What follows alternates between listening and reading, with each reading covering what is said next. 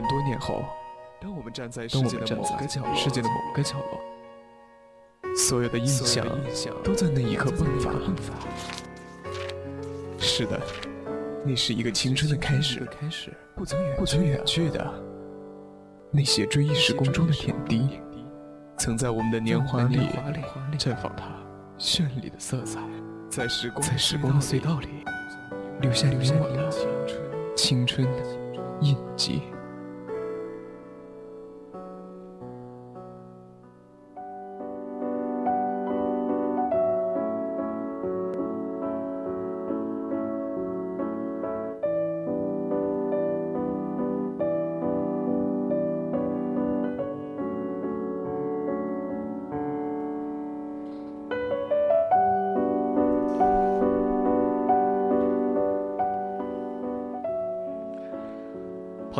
上好，这里是 VOC 广播电台为您带来的青春印记，我是朱白。今天的青春印记呢，想和大家聊一聊关于婚姻的事情。如果大家有什么想法的话，都可以参与到我们的节目中来，搜索并关注微信公众号“青春调频”，也可以加入我们的听友私群二七五幺三幺二九八，或者还可以在新浪微博 @VOC 广播电台。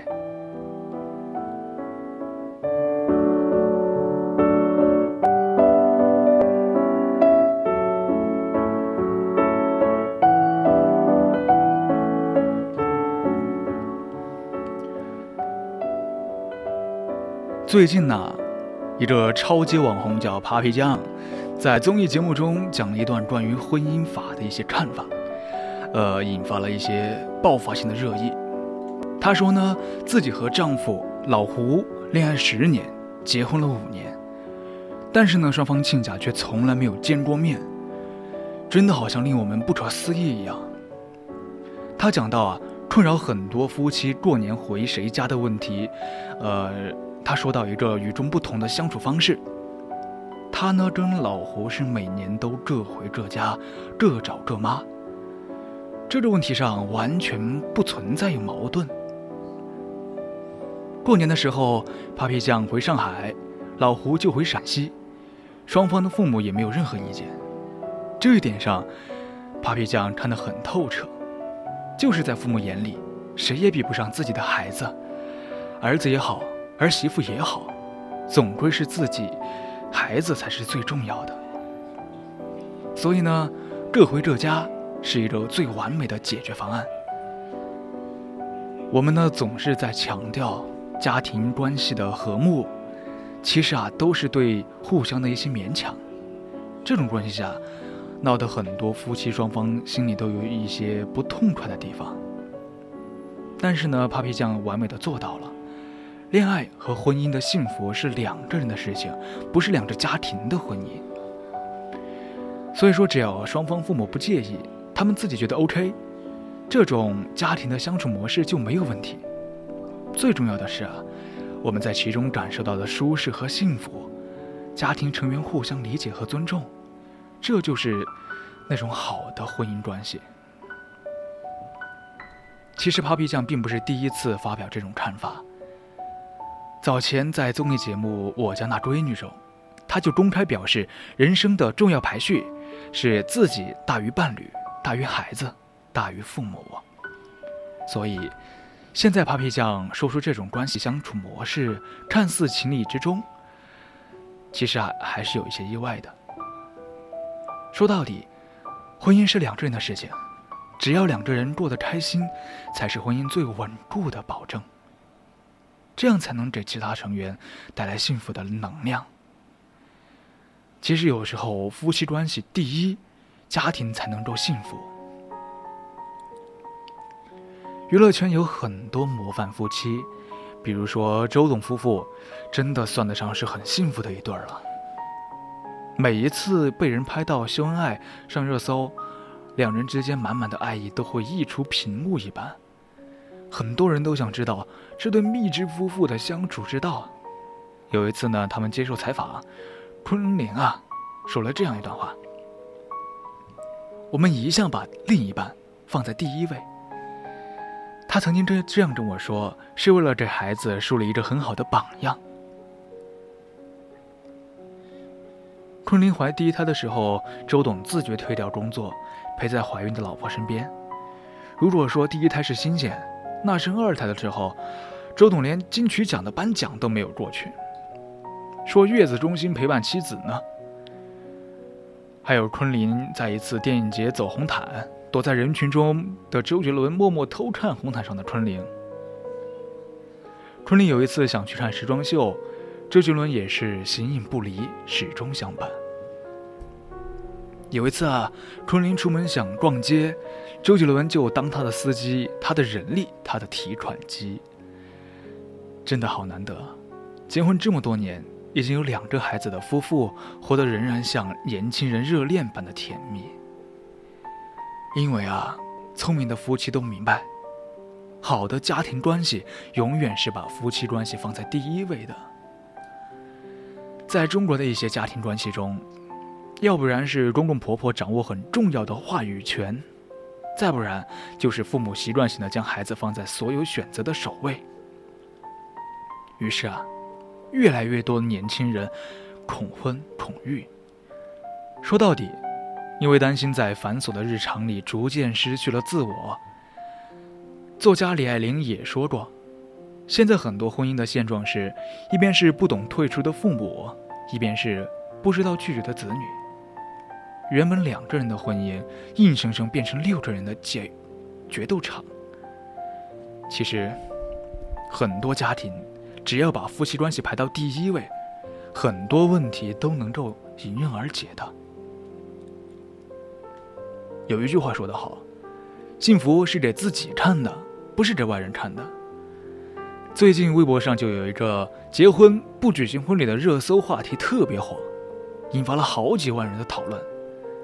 无独有偶，娱乐圈也有这样一对恋人，他们虽然约定一生，但是没有领证，也没有婚礼。但是啊，他们过得比所有人都要幸福。嗯，我想大家都知道，这对爱人就是吴君如和陈可辛。当初决定在一起的时候，吴君如还特意拟定了一个与众不同的同居合约，上面写啊，两个人经济上实行的是 A A 制，而同居上实行的是分房制。两个人虽然住在一起，但是呢。各自有独立的卧室，开心了就睡在一起，不开心就各睡各屋。哎呀，既既保持亲密，又维持独立。据说当初陈可辛是想要结婚的，可是觉得这种相处模式特别有趣，于是啊，就愿意去试行一段时间。没想到一试行就不知不觉在一起了二十年了。这二十年中，他们一起经历了陈可辛事业的最低谷。票房遇冷，负债过亿，吴君如拿出自己的所有存款，抵押了自己的房子、车子，甚至出去拍戏为爱人筹钱。这二十年中，有女孩想蹭导演的热度，写了这样一篇文章，叫做《我的男闺蜜，你不知道的陈可辛》。这篇文章就遭到了吴君如霸气回应：“不用理会什么闺蜜或闺蜜，乌龟的龟。”反正我知道他的财产和心都归灭。这二十年中啊，他们有了一个共同的女儿，取名叫陈世之。哎呀，仿佛就是二人关系的注解了，相知相爱，陪伴一生。对于自己的婚姻呢，吴君如曾这样说过一句话：“领证、办喜酒的形式都是多余的，他陪我在一起的每一分钟，我都是幸福的，这样就够了。”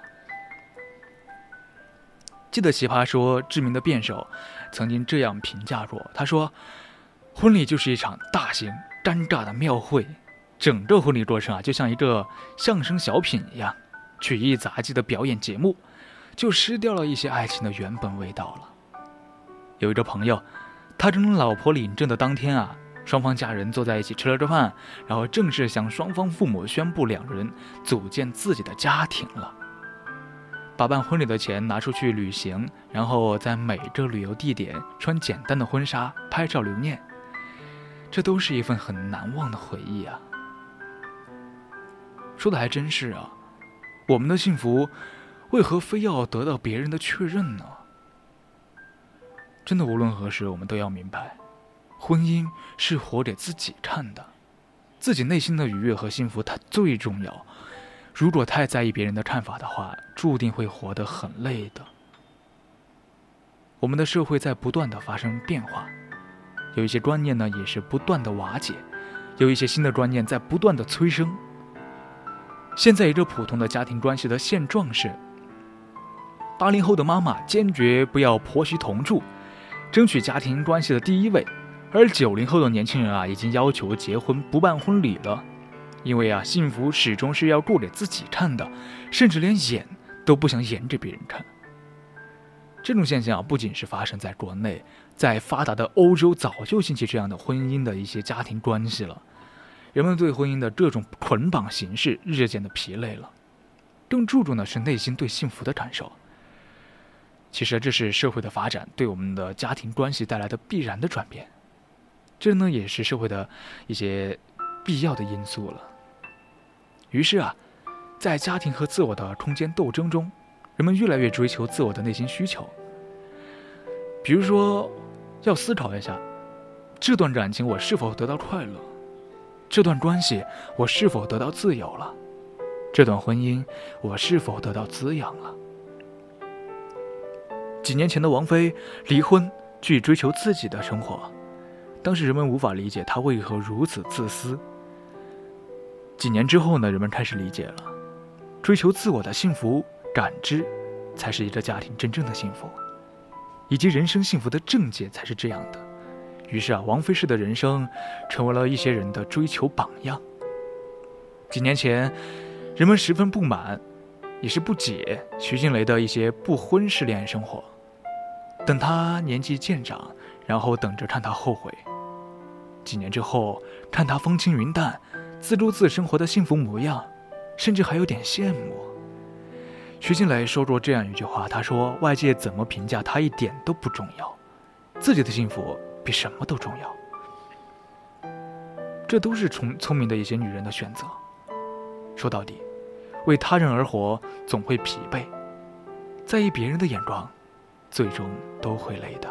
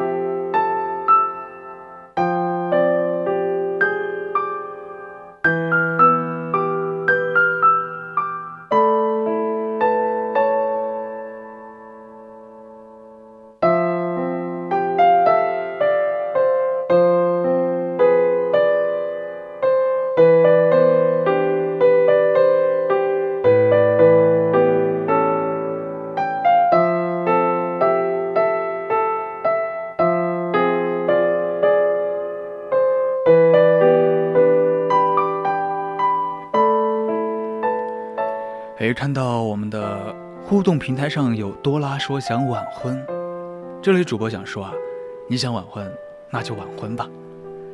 还有七七说从来不想独身，却又预感晚婚。嗯，韩阳呢也说好喜欢 Papi 酱的观点。嗯，这里主播也是赞同的。婚姻的幸福呢就是这样，需要自己幸福才是真的幸福。呃，多拉还点了一首林小林的《想自由》，嗯，那待会儿主播就放给你听啊。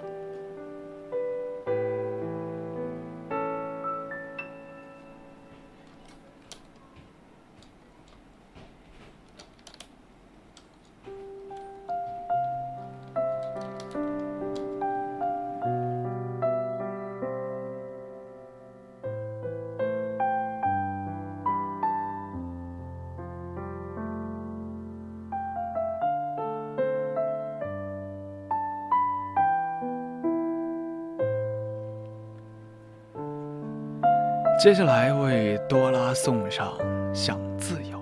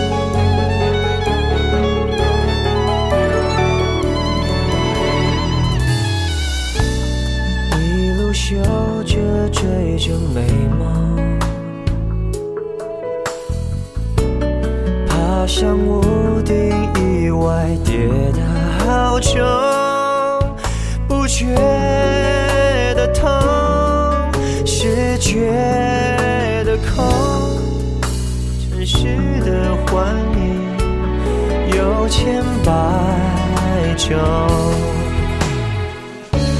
就算爱也会变冷的可是现在抱的你是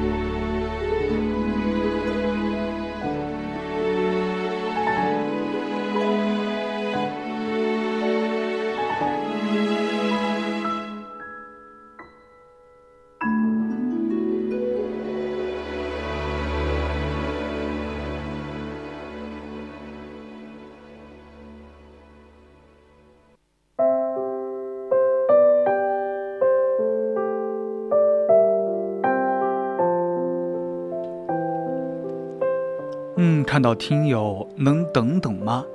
他说想听主播讲故事，还点了一首叫《分手快乐》。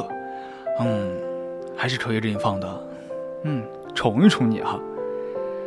那待会儿听一听主播讲故事，你就去睡吧。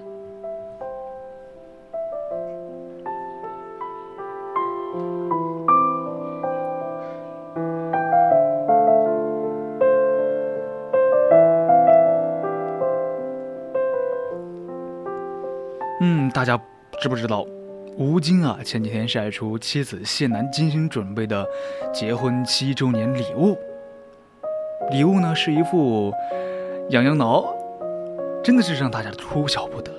他呀，吴京发微博问这是几个意思啊？就有很多人问呢，婚姻究竟第几年最难？里面最高赞的回答是第七年。转眼间，吴京和谢楠也到了七年之痒的年龄了。那么，痒痒挠，这大概是这个节点最适合的礼物了吧？婚姻痒了，就该挠一挠。七年之痒，七年止痒。我们不由感叹到谢楠的良苦用心。而纸条中正让人大喊甜蜜的是这样一个词：初心不忘。哪怕七年已过。日子更多的是平淡，也少不了口角之争。但是呢，时光往复，仍旧爱你如初。这怕是今年听过的最好的情话了吧？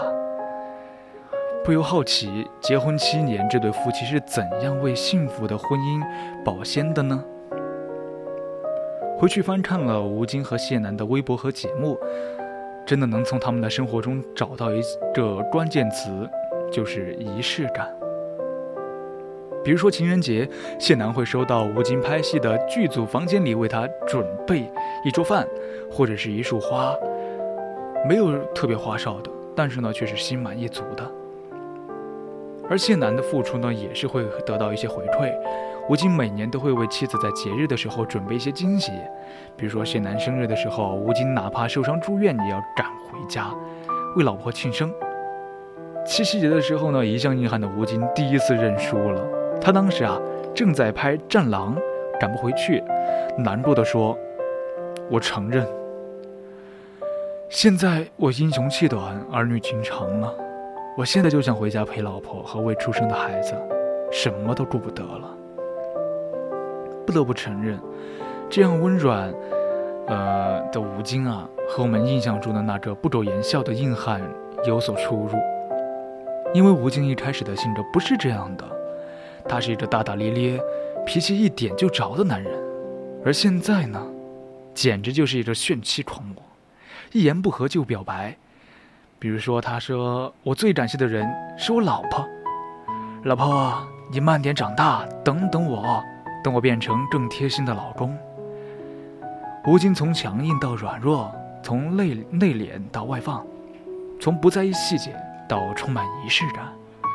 谢楠真的是功不可没。是啊，哪怕你现在不会说爱，没关系，那我就多说给你听，多做给你看，总有一天，你也会说出爱这个字。对于他们而言，仪式感就是生活里不可缺少的东西，是家庭幸福永远保鲜的兴奋剂。总有人会问，仪式感究竟是什么呢？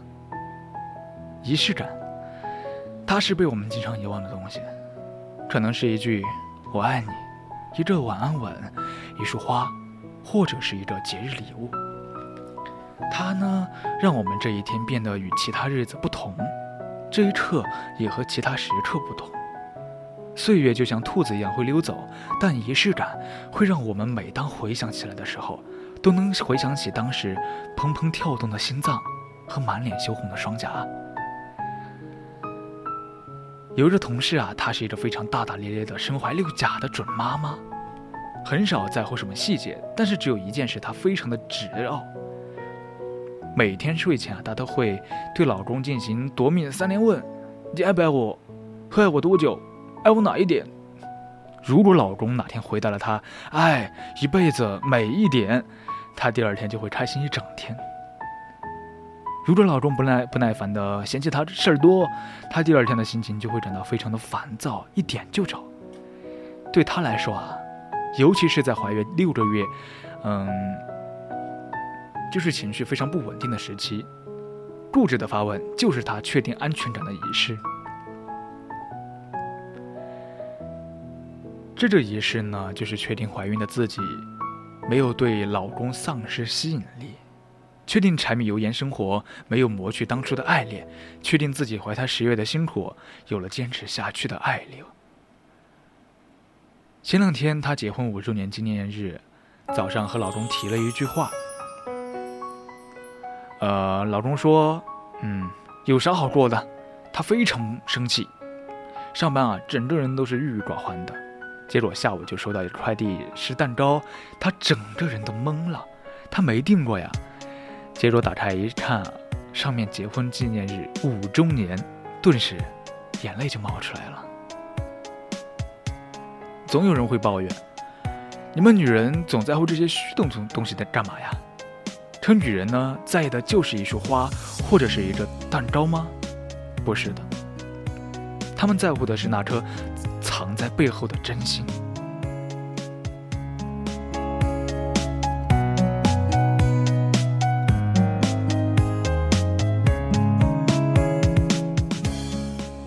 等等等吗，这位听友？晚安。哎呦，看到韩阳说越来越不懂，还有七七说男人的嘴骗人的鬼。嗯，这可不是哦。至少对于主播来说，可是全是真心话。哎呦，再看一下听友们都说了些什么呀？哦，分手快乐，不用放了呀，确实有点不适合今晚的主题。哦，哦，点一首蔡健雅的《越来越不懂》。哦，我看一下，我们顺着顺序来点歌啊。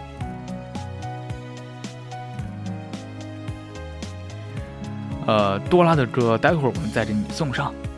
我们先来一下七七点的晚婚。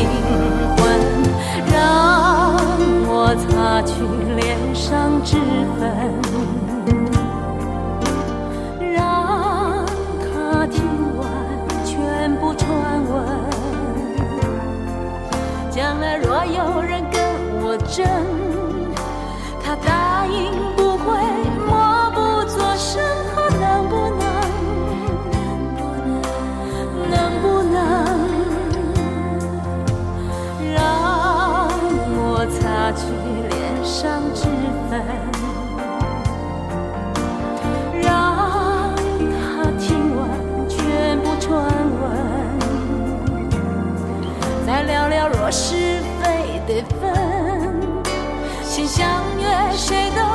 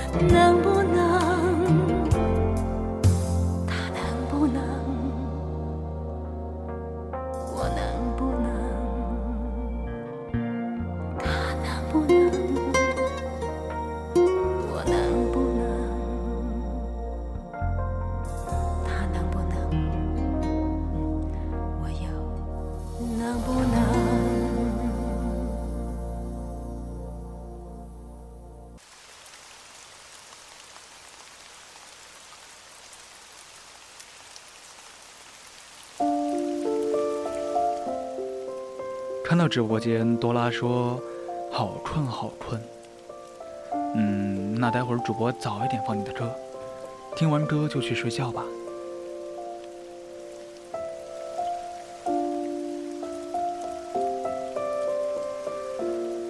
回到我们的节目中来，说到赵丽颖，想必大家都是认识的，话题女王、拼命三娘，俨然已经成为她的一个代名词。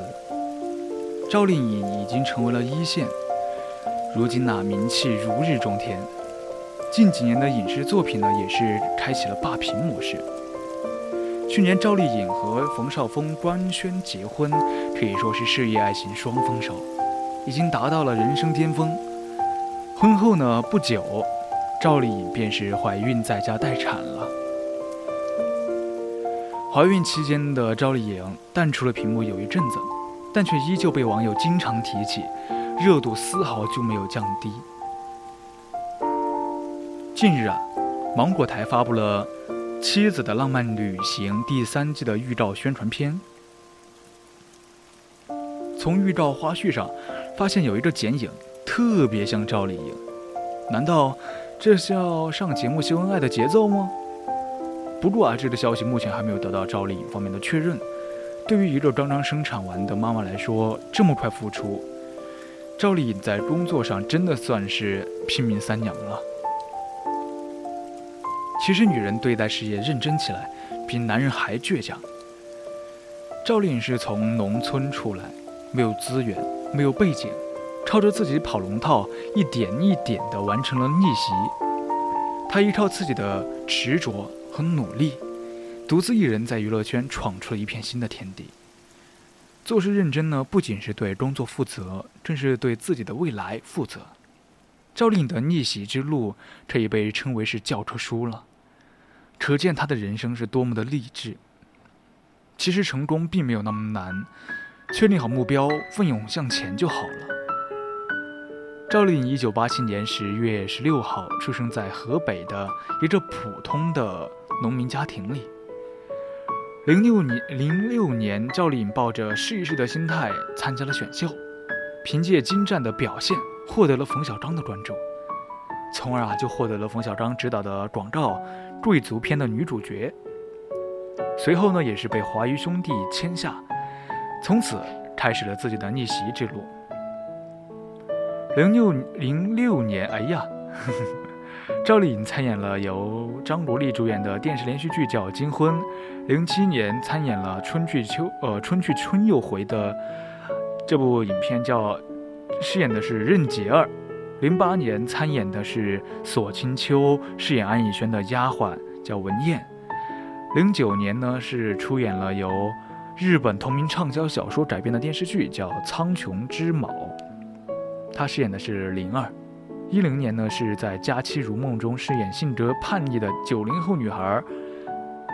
他在参演这么多影视作品之后，赵丽颖就受到了导演李少红的青睐了。在新版的《红楼梦》中饰演的是一个小的叫邢岫烟。对于赵丽颖来说，每一次机会都不敢怠慢，因为每一次机会都会来之不易。有人说赵丽颖靠的是颜值上位。其实啊，了解赵丽颖的人来说，她靠的是背后的拼搏和努力，而颜值只是加分项而已。从一三年开始，赵丽颖的事业走上走上了高峰期。同年参演的电视剧叫《陆贞传奇》，在湖南卫视收视率破三，占据了当时呃同段卫视收视榜的榜首。这部剧啊，让她一跃成为了人气小花。而在一五年，赵丽颖出演了《花千骨》，这部剧创造了中国周播剧最高收视纪录，让她成为了一个收视女王，成为了收收视的保障。在《花千骨》里面，赵丽颖凭借自己的演技征服观众，从此，赵丽颖事业更上了一层楼。一六年和一七年的赵丽颖还主演网剧《青云志》和《楚乔传》。一八年正式参演了口碑爆棚的《知否知否，应是绿肥红瘦》。在拍摄《知否》明兰跳船的戏的时候，摄影棚温度特别低，赵丽颖穿着单薄的戏服就往冰冷的河水里跳。这对男演员来说也是一种挑战，但是赵丽颖却把这当成一种精神，付出的努努力终究将有所回报的。如今的赵丽颖呢？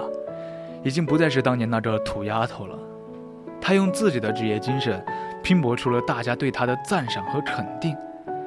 有人夸赞她时，她经常笑着回应：“不行不行，还需努力。”赵丽颖曾一年拍摄七部戏，三百六十五天都待在剧组里。这样的敬业精神，一般的女演员很少能达到的，所以她能有今天的成绩，真的离不开背后的默默付出。对于赵丽颖来说，经历了多年的磨砺，却不夸赞自己，或许这就是一个女强人的坚持吧。从一个农村女孩变成收视女王，赵丽颖给我们诠释了一个女性的强大和执着。那接下来我们先给听友多拉，呃，送上他点的一首歌，叫《梦伴》。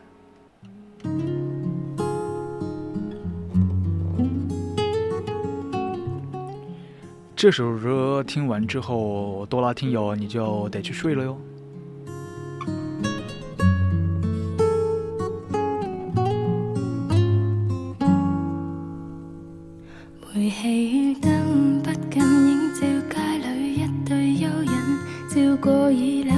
相亲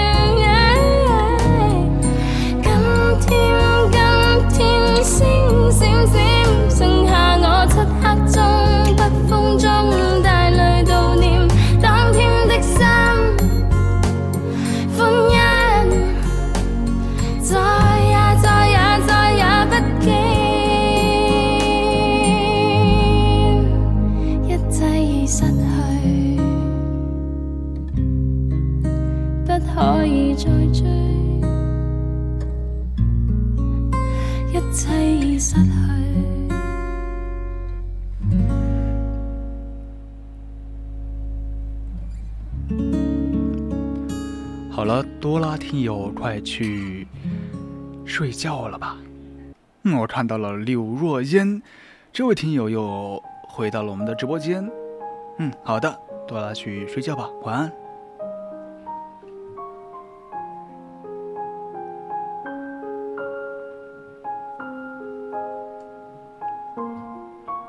嗯，那待会儿会送上韩阳点的一首歌。我们先回到我们的节目中来。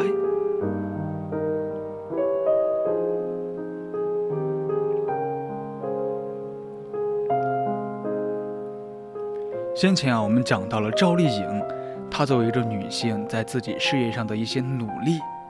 后来啊，我们知道，赵丽颖在一八年十月十六号，她和冯绍峰突然就官宣结婚了。在此之前呢，从没有媒体报道过两人恋爱的消息，在娱乐圈真的是少之又少。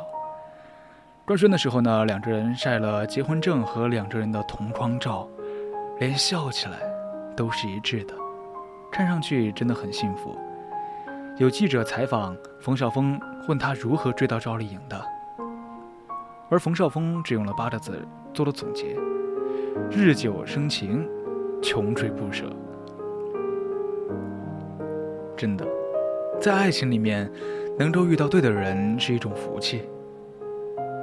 二零一九年三八妇女节的时候，赵丽颖生下了一个小王子，进入了月子期的赵丽颖又消失在了大众的视野。孩子的到来，对于赵丽颖来说，更像是一种生活的赐予，对她曾经的付出的一种肯定。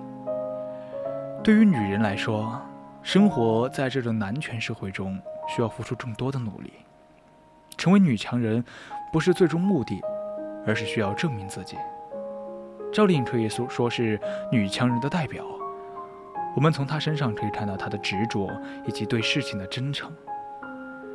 拼搏付出后，还要回头看过往经历。她微笑地接受这一切的回报。赵丽颖不在意自己的过去，她用奋斗、用拼搏和执着来完成逆袭，不刻意的宣扬自己的成功，对成功女性来说做到了实力派，便会有人来承认你，肯定你。我真想说，美妆灯后的赵丽颖，比你们想的还要更美。和你们一起说一下我理想的爱情模样。先说苏州河里有一段情节，周迅问：“如果我走了，你会像马大一样找我吗？”“会。”“会一直找找我吗？”“会。”“会一直找到死吗？”“会。”“你撒谎。”像这样的爱情，只有爱情故事里才会有。可今天，这不是故事。是真的。嗯，最近有媒体报道了一个爱情故事，这可能是二零一九年最赚我眼泪的新闻了。二零一八年，燕宝霞拿着手电筒走出家门，患有阿尔兹海默症的她，此后再也没回家。从那天开始，她的丈夫王明玉，哦，王玉明，不好意思。他呢，开始了寻人之路，在派出所、救助站、电视台、城市的大街小巷，四处都有王玉明的身影。他逢人就问，从不坐车，因为他说：“我要贴寻人启事，问人坐车怎么行？”他清晨五点出门，一天下来，他至少至少能走四十公里。在他的寻人启事上。写明了，送人来二十万，打电话去接人一万元谢恩。这二十万，王玉明打算卖掉房来出。他说：“我要房干啥？只要人回来，就带上他回他娘家去住。”可是十六个月了，妻子仍然是杳无音讯。不少人劝他再重新找个老伴儿。王玉明气得很，他说：“老婆子对我多好，我能把她忘掉吗？”老来多健忘，唯不忘相思。不破六双鞋，有的路线走过不下十次，有的寻人启事已经就六。王玉明便撕下来，装进袋子里。他不舍得扔掉有老伴照片的纸张，只是说。我要把她带回家。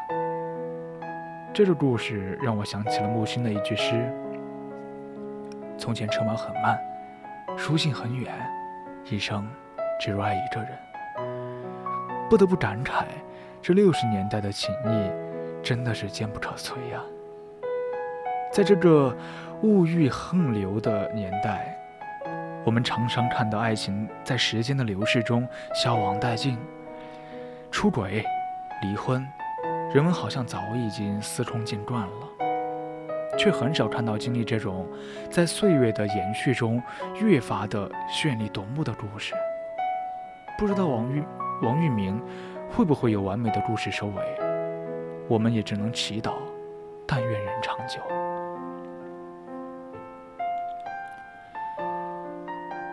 有一句话叫“真正的爱，不关穷富”。林语堂和廖翠凤的相遇，源自一次补偿。一九一二年，林语堂在上海上大学，在这里，他认识了同班同学的妹妹陈景瑞，并和她相恋了。但陈父看不起这穷人家出身的孩子，反对女儿和他来往。但是呢，嗯。呃，林语堂展现他对女儿的痴情，出于补偿，陈父介绍了林家的廖家的女儿给林语堂。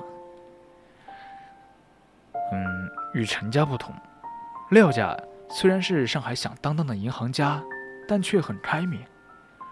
在婚事上，他们征询了女儿的意见，而廖翠凤在见到林语堂的第一眼就喜欢上他了。对父母担心他将来跟着他要吃苦的顾虑，他说。穷怕什么？人好就行。廖翠凤的话辗转传到林语堂耳中，他突然才明白，当有人愿意因为你的优势而忽略你的劣势的时候，或许才是真的爱你。于是啊，林语堂和廖翠凤订婚、结婚。结婚后，林语堂做了一件奇事，他把结婚证书一把火烧掉了。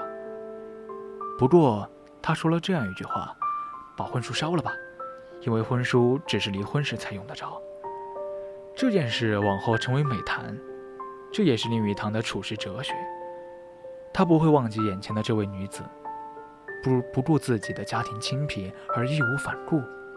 从那刻开始，他就知道，这辈子就是她了。一九七六年三月二十六号，林语堂病逝于香港。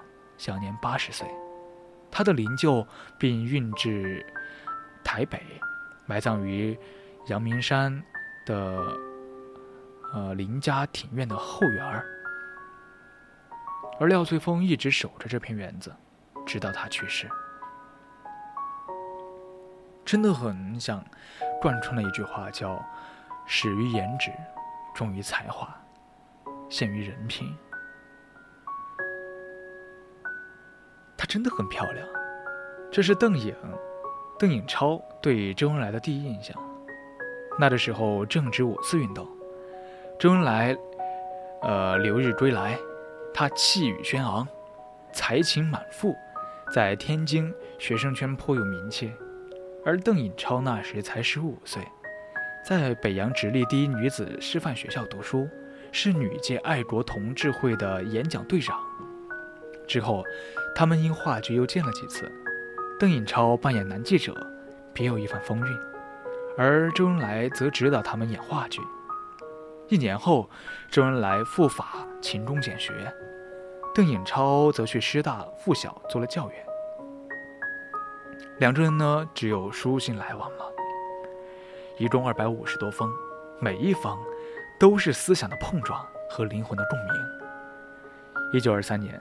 邓颖超突然收到周恩来从法国寄来的明信片，正面是革命家里普特内西和罗莎罗莎卢森堡画像，背面则写着：“希望我们将来也像他们两人一样，一同上断头台。”那这年代的情书寥寥几字，却承载了生命的全部重量。那个时代，没有鲜花，没有钻戒，没有誓言，但牵了手。就是一辈子，一不小心就白了头。一九九二年七月十一号，邓颖超去世了。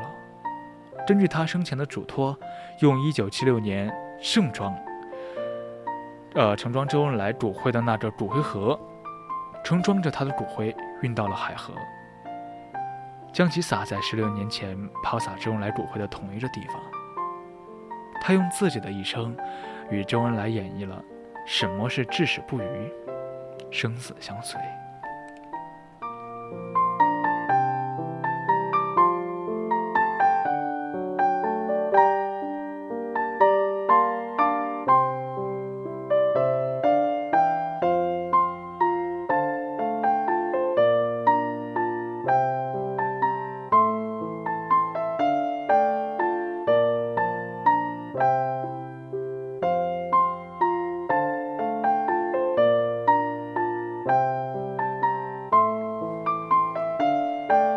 哎，直播间里面的西部刀客这位听友你好，今天的主播呢是竹白，你还喜欢吗？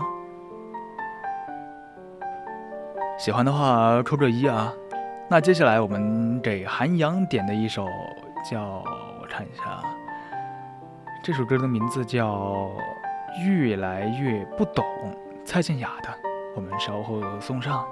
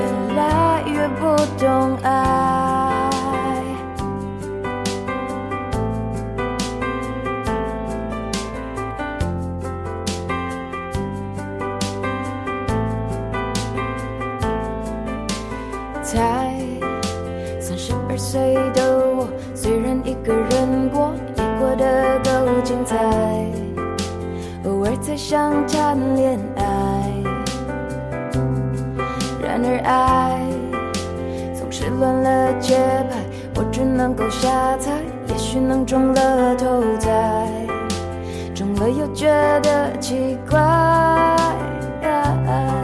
哦，得不到的就更加爱，太容易来的就不理睬。其实谁不想遇见真爱？爱的绝对，爱的坦白，以为遇上了就会明白，但每次他只留下惊鸿一瞥的感慨。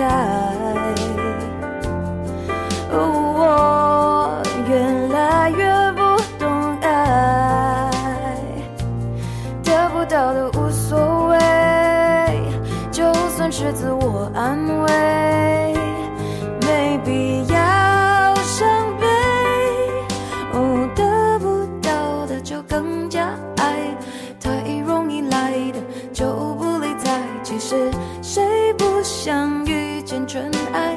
爱。的绝对，爱。的坦白，以为上了就会明白，但每次他只留下惊鸿一瞥的感慨。哦，越来越不懂爱，以为遇上了就会明白，但每次他只留下惊鸿一瞥的感慨。我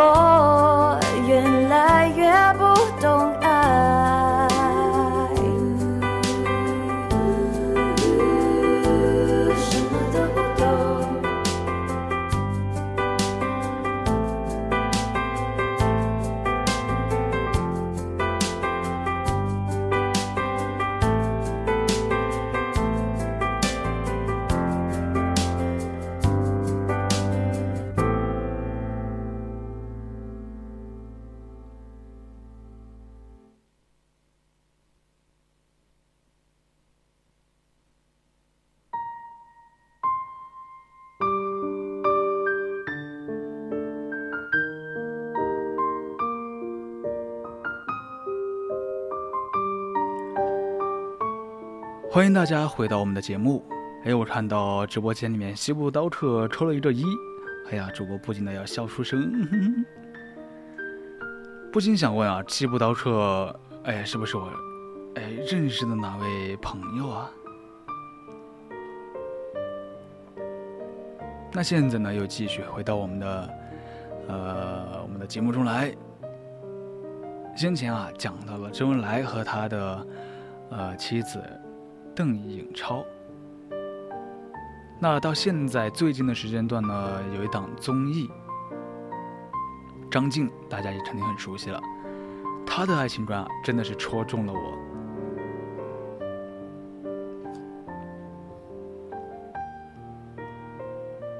在张晋看来呢，爱情就是一个银行存钱的。你吵架闹别扭的时候是在花钱，但平时你要怎么存钱？我享受日常两人世界的存钱的过程，等真正有矛盾的时候，你才有钱花。生活会一点一点的磨掉感情里的新鲜感，柴米油盐会逐渐的代替鲜花和礼物。爱情要长久，存款要足够。这些年看蔡少芬和张晋的爱情，结婚十一年还会牵手入睡，自然的摸脸宠溺，睡前的一些 kiss，偶尔还会一起逛街、下厨房喝点小酒。过去人们都会说张晋高攀蔡少芬，这么多年过去，大家才明白，蔡少芬选男人的眼光真的很毒。她不要求对方家产万贯，也不需要对方刻意讨好，而是看到他内在的修养和专一。蔡少芬以呃，他表示啊，说张晋很爱护他的家人，也很爱护我的家人。你看，这才是真正的爱情吧，相互理解，相互支持，相互包容。更重要的是，爱意和情谊，在他们身上从不缺席。遇到对的人很难，遇到好的人也是很难的，遇到好的爱情更加困难。所谓的一些神仙爱情，说到底是责任和情义使然。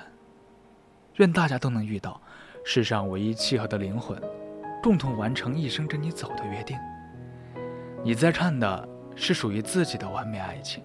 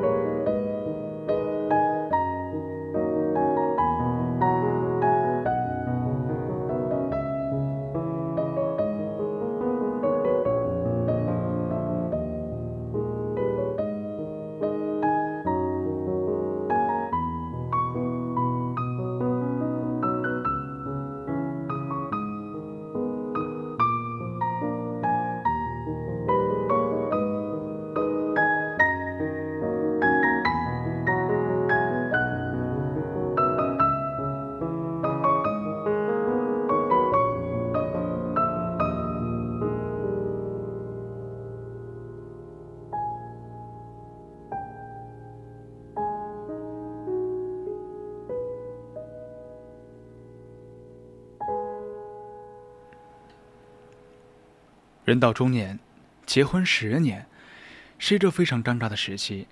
两个人在一起没有激情，只剩下平淡生活中的柴米油盐，不会再将爱挂在嘴边了，甚至也不想知道对方到底还爱不爱自己。关心的呢，只有房贷、车贷，孩子的成绩有没有提高，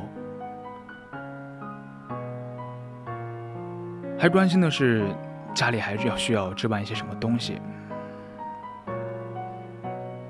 生活啊，就像一地鸡毛一样，看似忙忙碌碌，其实啊，当深夜梦回，才发现是十足的孤独。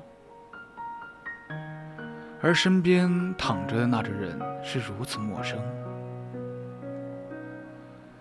在短篇婚姻考卷中，一对中年夫妇面带倦容。平静地提出离婚。他们之间没有出轨，没有花边新闻，也没有家暴，也没有婆媳矛盾。他们只是倦了，感情磨灭了每天的鸡毛蒜皮，只是累了，耐心消逝于长期的冷淡嫌弃。这正是很多中年人婚姻的缩影。爱乏力。无激情，婚姻就像泉水里的那只青蛙，正在死去。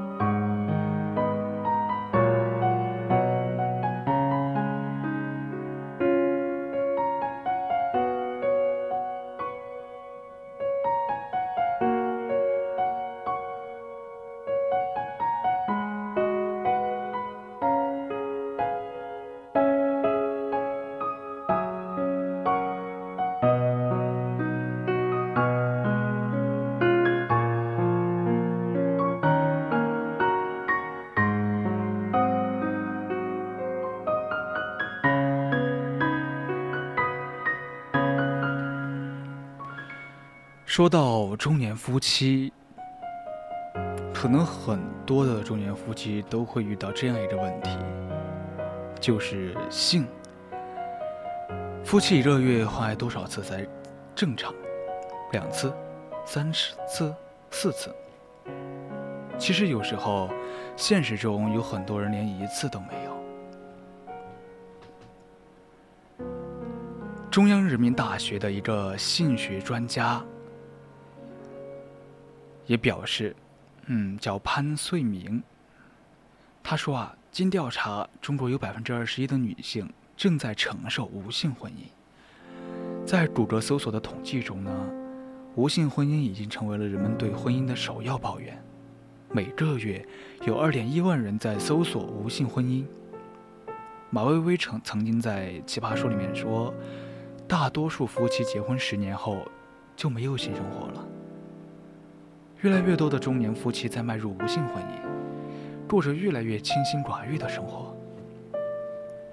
在网上，一个 ID 为“寡妇”的女人说：“在我的世界里，所有的店铺都在运营，所有的工厂都在运作，唯独滚床单的事，完全歇业了。”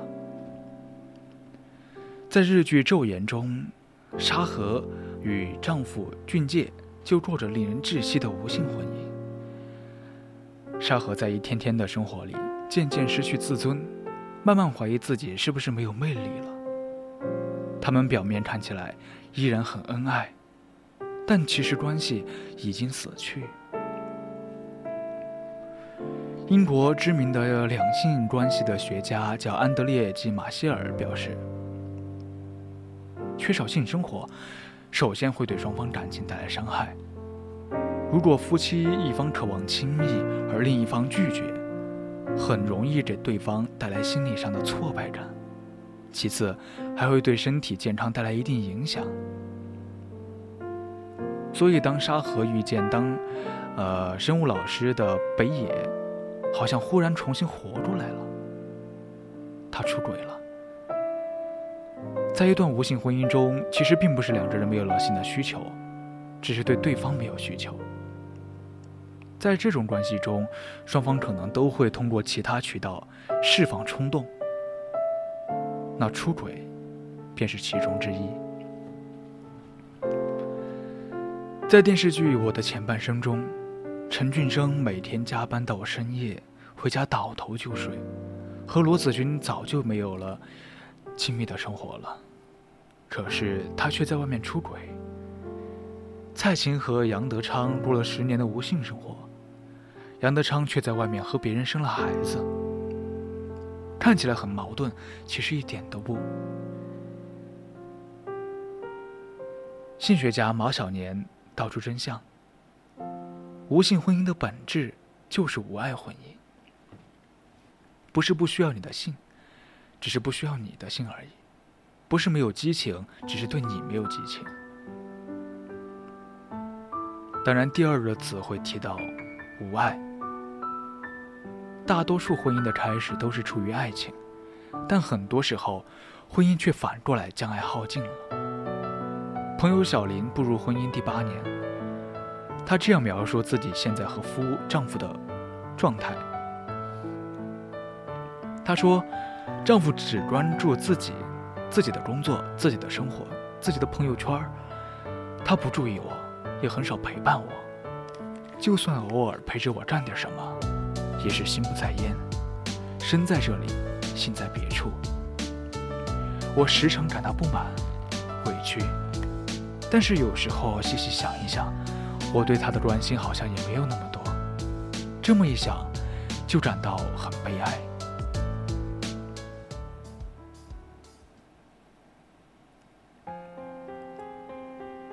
在他们的婚姻里，爱情没有了。亲情也没那么坚固，他们更像是在合作养孩子。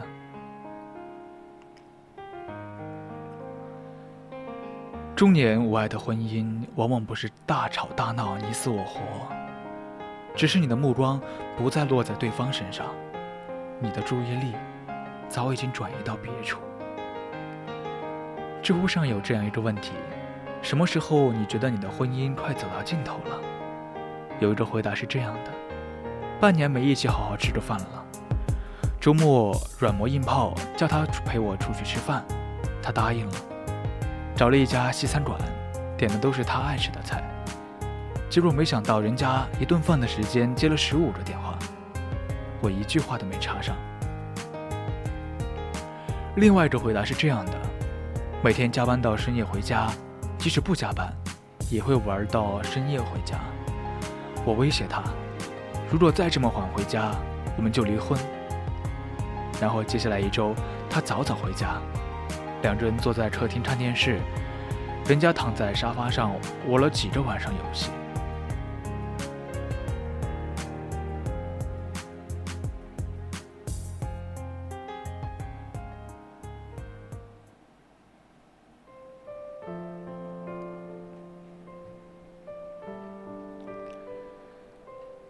这种情况在心理学上有一种现象叫注意力稀释，说的是你虽然花时间在某个东西上，但你的注意力并不在其上。你们一起吃饭，一起躺在沙发上一起休息，在一张床上入睡，看起来好像是陪伴对方，但其实都是人在，心不在。其实就是不再重视，不再在意，不再爱对方。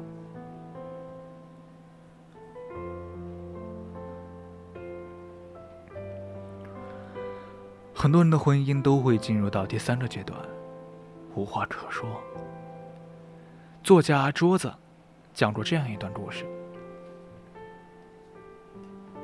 有个妻子在家里打扫卫生的时候，捡到一个打开的录音笔，她好奇地打开了录音笔，发现记录的是她和丈夫两个人在家里的状态。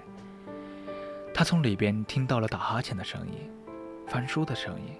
开关电视的声音，椅子拖动的声音，可是，就是没听到两个人交流的声音。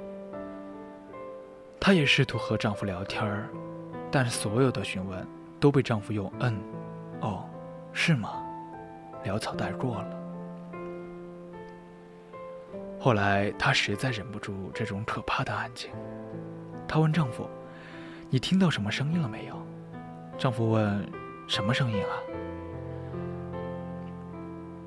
妻子流着眼泪说：“就是什么声音都没有，好安静啊。”这就是很多中年夫妇的日常状态，生活在一个屋檐下，吃着一口锅里的饭，睡在一张床上，却没有交流。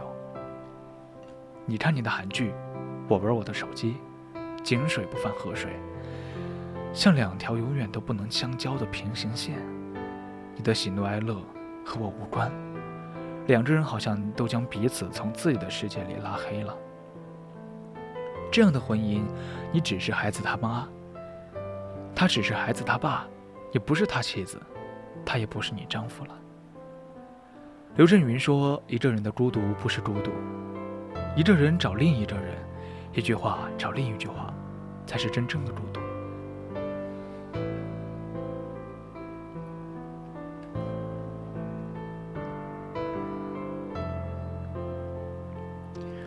人们常说，爱情需要经营，但其实婚姻更需要经营。中年人的爱乏力，本质上是坐收爱情余力，长期对一份关系不善经营，放任自流的结果。世界上没有什么可以不劳而获，唯一不可以不劳而获的就是贫穷。想要永葆婚姻的良性发展，就必须付出心力和智慧。共同去成长。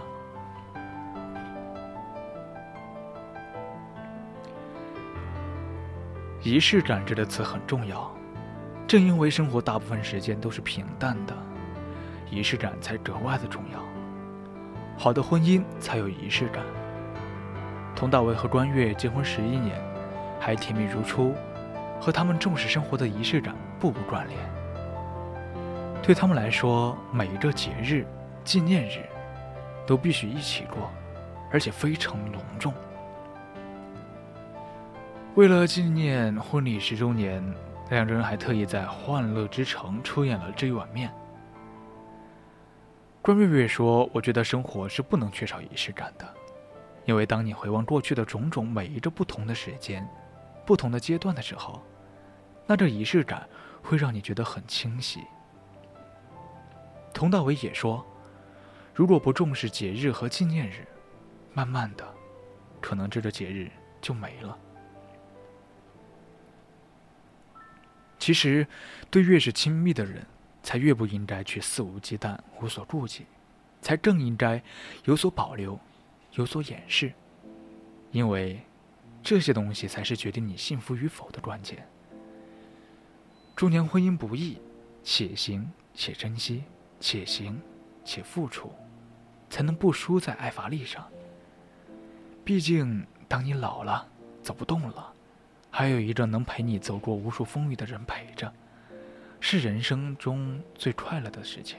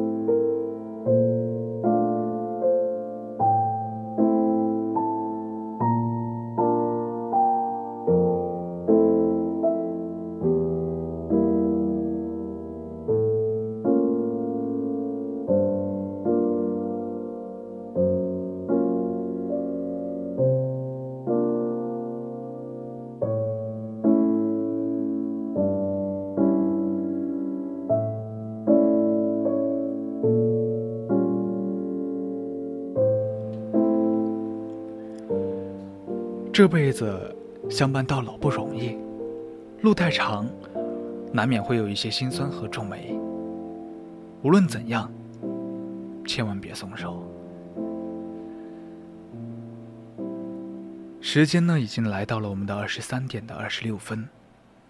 我们的青春印记到这里就要结束了。往后余生，风雪是你，平淡是你，清贫是你，荣华是你。心底温柔是你，目光所至，也是你。大家晚安。